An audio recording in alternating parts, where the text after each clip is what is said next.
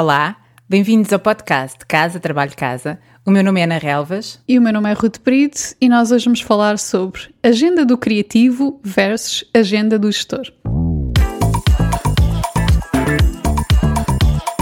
Casa, Trabalho, Casa. O podcast sobre carreira que ousa quebrar o ciclo.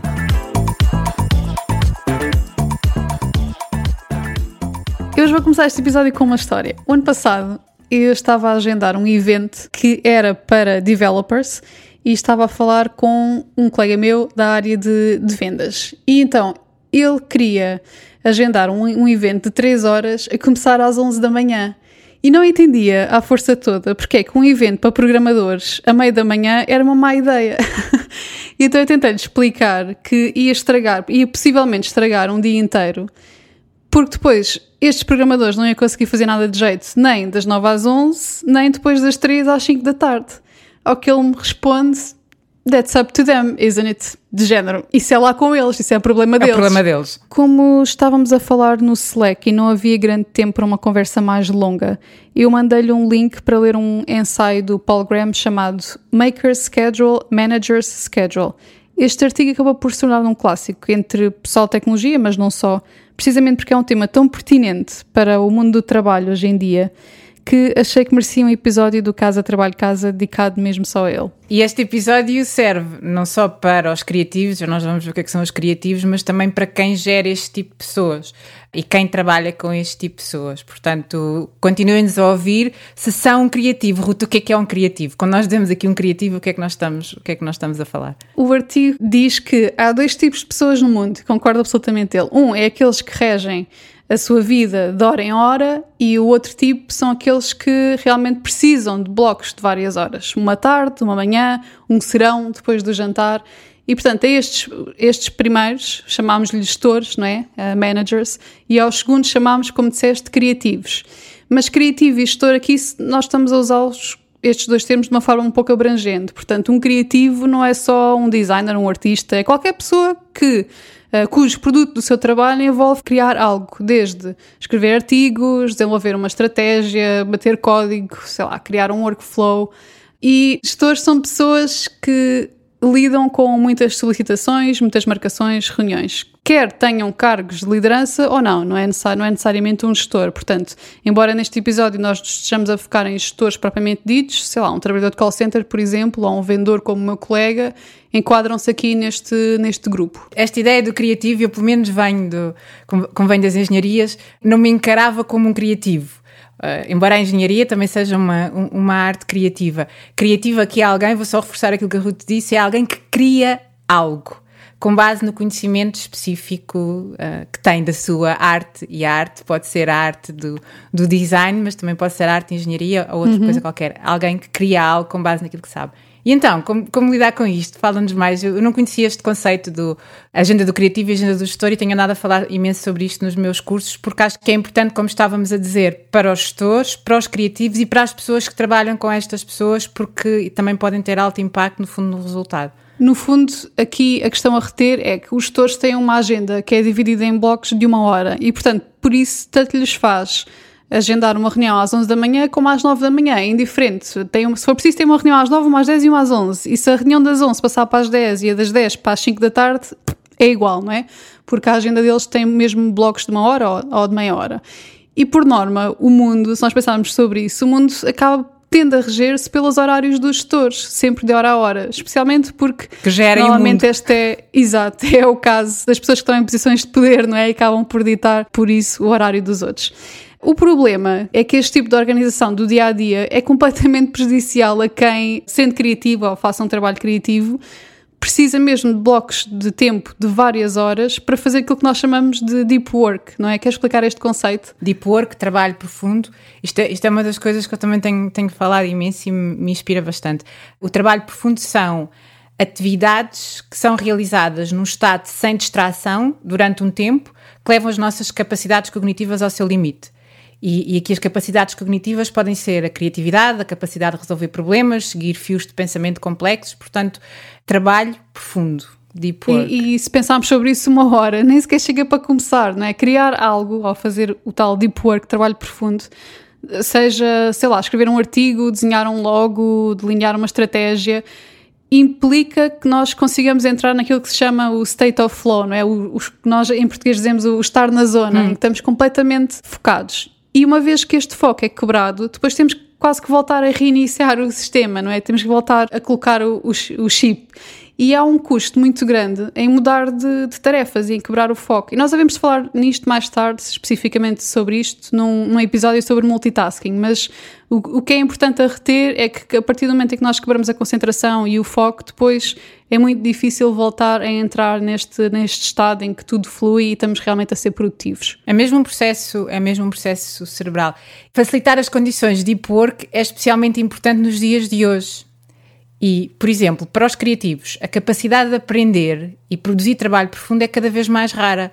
Muito porque a capacidade de foco é cada vez mais rara. Nós hoje em dia temos tantas solicitações uhum. que é uhum. mesmo difícil nós focarmos. Por isso, quem conseguir criar condições de trabalho profundo vai conseguir distinguir-se, porque cada vez é mais raro conseguir criar condições para trabalho profundo e, portanto, vai-se conseguir distinguir e vai, vai ser mais difícil ser substituível. Uhum. Por isso, isto é uma, é uma vantagem competitiva, por um lado. Para os gestores, o produto final terá a melhor qualidade. O deep work, o trabalho profundo, leva a maior qualidade.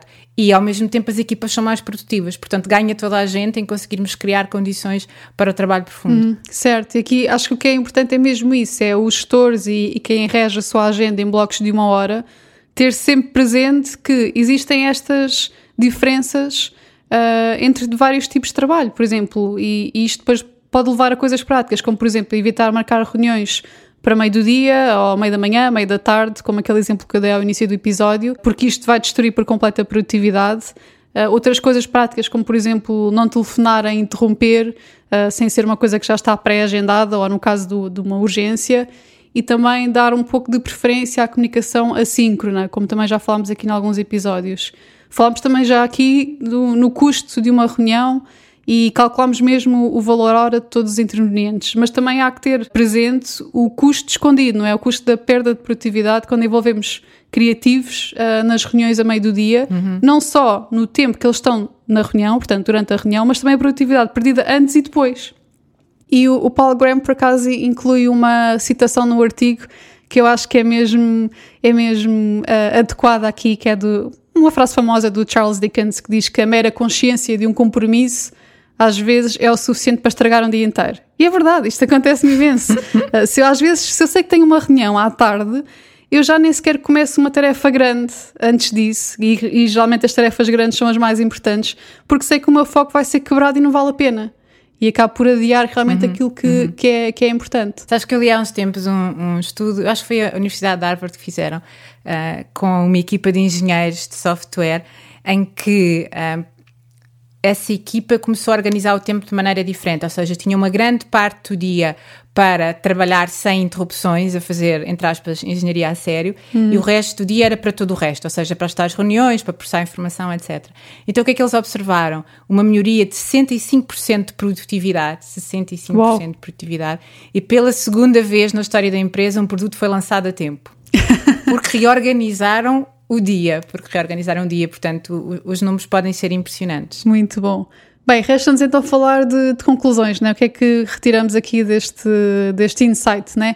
Uh, primeiro, perceber que o horário dos nossos colegas pode não ser da mesma natureza que o nosso, não é? E então respeitarmos a necessidade dos nossos colegas terem tempo para criar. Por outro lado, quem é criativo também precisa, tem alguma responsabilidade, não é? Também precisa de conseguir criar fronteiras para que os outros não os interrompam por exemplo, bloquear tempo no calendário. Tenho uma colega que hum, trabalha muito com produção de conteúdos e cada vez que ela está a escrever, ela põe um emoji no Slack Uh, e nós, cada vez que vemos esse emoji do lapizinho, sabemos que ela está ausente porque está a escrever e não vamos, não vamos interromper.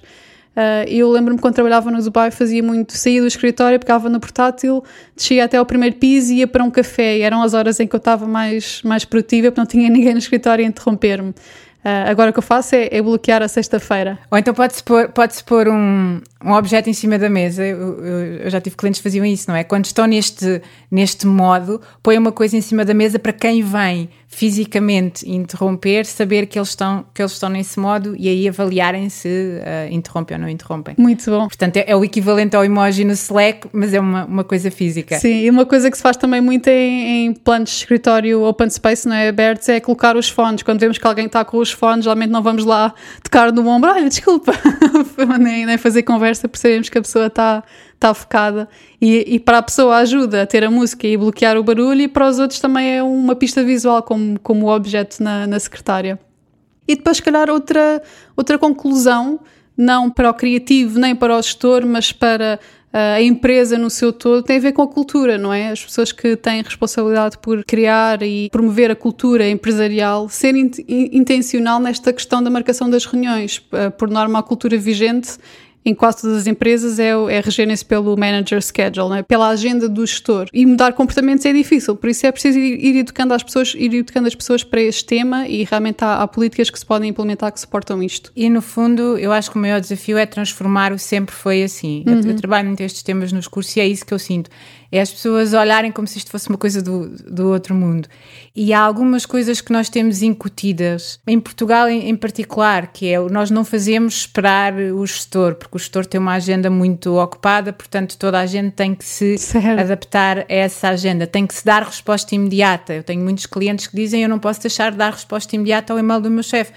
E eu fico sempre com alguma curiosidade, porque o e-mail não é uma comunicação, não é uma ferramenta de comunicação para resposta imediata, pode esperar pelo menos algumas horas. E as pessoas acabam por ajustar as suas necessidades por respeito à hierarquia, uhum. e, e, isso põe também em causa a sua, a sua produtividade e a, e a qualidade do seu trabalho.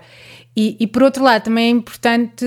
Um, eu sei que muitos gestores têm agendas muito complicadas e, e, esperam flexibilidade das suas equipas para eles conseguirem realizar o seu trabalho, mas se a missão do gestor é gerir uma equipa produtiva e criativa, o gestor também precisa de ser flexível e adaptar-se para dar essas condições. Por isso eu, eu acho que é um caminho que, que, estamos a percorrer, em particular em Portugal, no mundo também, não é? Porque este, este artigo é recente e é um problema que existe no mundo, e eu estou bastante inspirada que em Portugal vamos, estamos a dar alguns passos nesse caminho. Pequeninos, mas estamos a dar alguns passos e tenho a expectativa que este episódio possa inspirar alguns gestores, alguns criativos e algumas empresas a transformarem esta cultura e esta resposta que está mais ou menos condicionada há tanto tempo. Boa, então lançaste aqui o desafio para os nossos ouvintes serem mais intencionais. Primeiro, verem onde é que se situam neste espectro entre a agenda do gestor e do criativo, né? porque não é, às vezes não é nem do lado nem do outro, é um, um espectro e também serem mais intencionais com o seu tempo e com o tempo dos outros. Obrigada por nos ouvirem e até ao próximo episódio.